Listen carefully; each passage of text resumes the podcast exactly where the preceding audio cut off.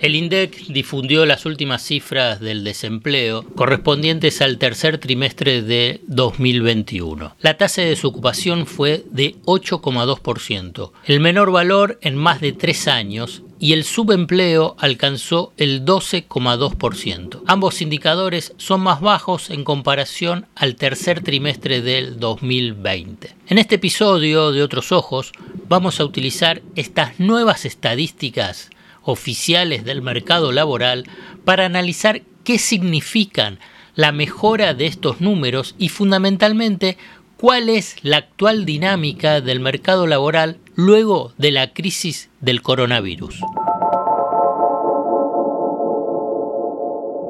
¿Cómo saber si la información económica te oculta lo importante?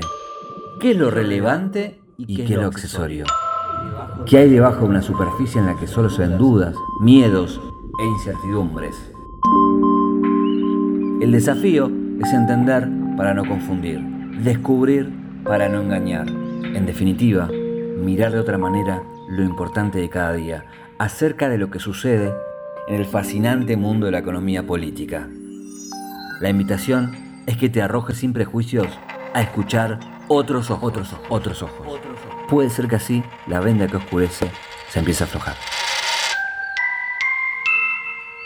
La mejora del desempleo no se explicó por el efecto desaliento, dado que la tasa de actividad subió, sino que se explicó por la creación de empleo. La tasa de empleo llegó al 42,9%, es ocupados cada 100 personas, y recuperó todo lo perdido por la pandemia. Las estadísticas de movilidad de Google muestran que en el tercer trimestre del año alcanzó niveles similares a los de la prepandemia. Esto es un indicio de que el empleo informal y en casas particulares, además del empleo formal, que son los más castigados durante el aislamiento, quiero decir el empleo informal y en casas particulares, tiene una fuerte recuperación. Así, el empleo general mostró señales de alza en el marco de una situación laboral general que todavía sigue siendo crítica.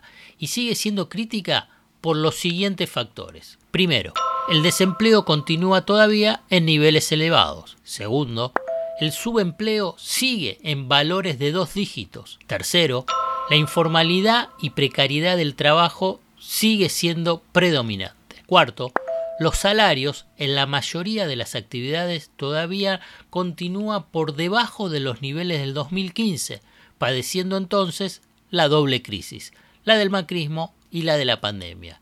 Y quinto y último, la fragmentación y heterogeneidad del mercado laboral define un panorama complejo para trabajadores, según el sector económico en el cual participa. Respecto a este último factor, esta estructura del mercado laboral que te dije, fragmentada y heterogénea, despliega una importante disparidad salarial entre trabajadores formales, según actividad, y entre formales e informales. Esto implica una pronunciada diferencia de calidad y protección social entre el empleo registrado y el no registrado.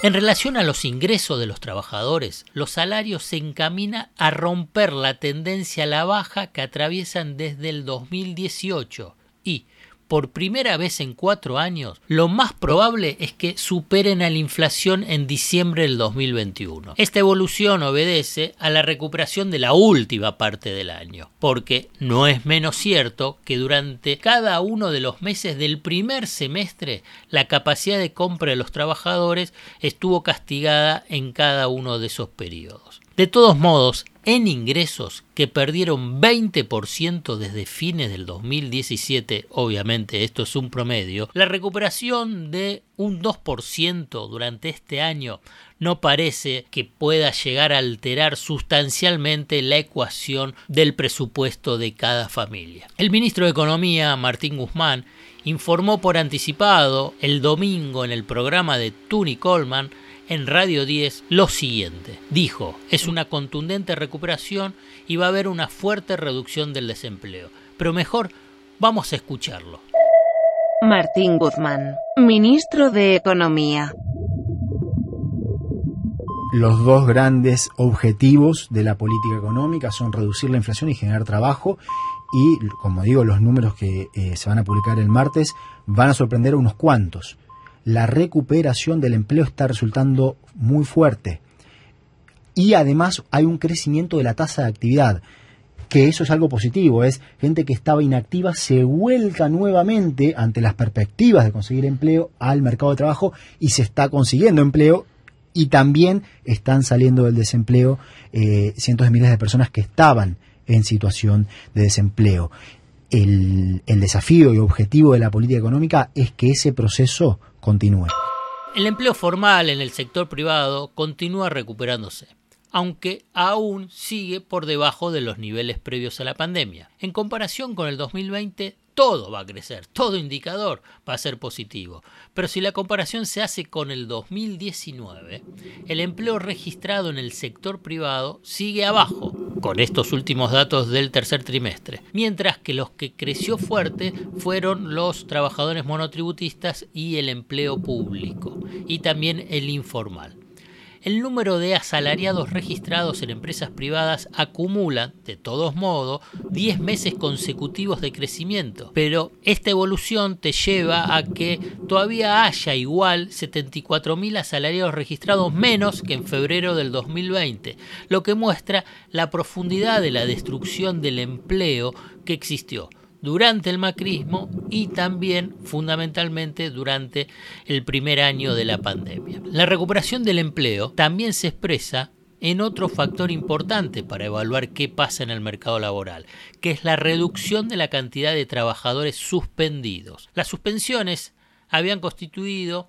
en realidad en una efectiva válvula de escape para las empresas que durante los momentos más críticos de la pandemia se vieron imposibilitados de cumplir con el pago de salarios e incluso con la actividad productiva o de servicio. Por eso en mayo del 2020 el 8,8% del total de los trabajadores asalariados registrados del sector privado estaban suspendidos. Después esto fue reduciéndose y ahora es, solamente el 1,3% de los trabajadores siguen suspendidos. El debate sobre el empleo tiene las mismas características que el resto de los temas económicos y sociales que se están dando en estos últimos años. Te encontrás con los economistas del establishment que siempre presentan pronósticos fatalistas, interpretaciones erróneas a partir de comparar diferentes trimestres cuando lo correcto es hacerlo en forma interanual para neutralizar la estacionalidad y además estrujan datos para forzar la realidad con el objetivo de confirmar hipótesis previamente elaboradas. Ahora bien, la situación laboral requiere ordenar el diagnóstico para eludir precisamente esos análisis dramáticos y precisar